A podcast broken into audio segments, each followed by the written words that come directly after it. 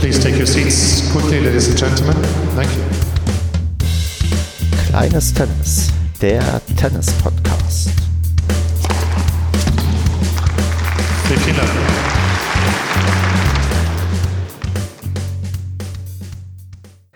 Das kleine Tennis kommt zurück. Die Herbstpause ist jetzt bald vorbei. Demnächst gibt es wieder neue Folgen in hoffentlich einigermaßen regelmäßigen Abständen. Ich glaube, das können wir ganz gut in den Corona-Zeiten gebrauchen. Und dafür wollte ich jetzt einfach hier mal diesen kurzen Trailer nutzen, um euch darauf hinzuweisen, es geht bald wieder los. Und wie es losgehen wird, ich werde nämlich gleich in der ersten Folge mit einer Spielerin starten, die aktuell in der deutschen Rangliste ist und demzufolge die LK 1,0 hat. Und sonst ändert sich eigentlich nicht viel für die zweite Staffel. Es gibt hier und da so ein paar kosmetische Veränderungen. So ein bisschen ändert sich vielleicht der Claim dieses Podcastes. Es geht nicht mehr darum, jetzt wirklich jede LK abzuarbeiten. Da müsste ich auch mit den Nachkommastellen jetzt deutlich mehr abarbeiten. Nee, es geht jetzt einfach darum, dass ich ähm, spannende und interessante Geschichten aus dem Amateur-Tennis sammeln möchte. Ich habe noch eine sehr lange Liste von Leuten, die sich mal angeboten haben, mit mir zu sprechen. Und auch viele Leute, die ich selbst so auf der Liste habe, mit denen ich mal sprechen möchte. Und von daher wird das halt einfach so weitergehen und ich werde weiter versuchen, mit möglichst vielen interessanten Leuten zu reden und euch weiter spannende Geschichten halt aus dem Amateurtennis zu liefern.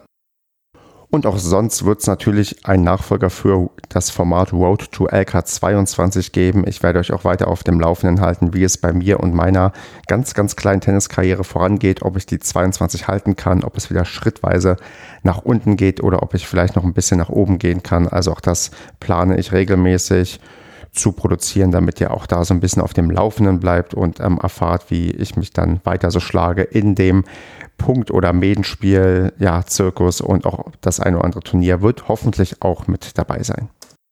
Genau, und so bleibt am Ende nichts weiter übrig, als zu sagen, empfehlt das kleine Tennis Format kräftig weiter. Ich freue mich natürlich über jeden, über jede, die das findet und ähm, ja für gut befindet.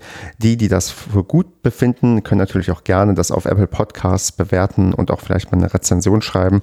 Da fehlt mir noch eine, da hätte ich gerne vielleicht mal ein paar nette Worte und auch sonst natürlich ja das übliche Like das auf Instagram, folgt mir auf Twitter und dann freue ich mich schon sehr auf die Wintersaison und auf die vielen, vielen Geschichten, die sich vielleicht an oder neben oder auf dem ähm, ja, Tennisplatz ergeben werden. Und ja, bis dahin, habt eine gute Zeit, passt auf euch auf, gerade in Corona-Zeiten. Und ja, wir hören uns dann demnächst wieder häufiger und darüber freue ich mich sehr. Das war kleines Tennis.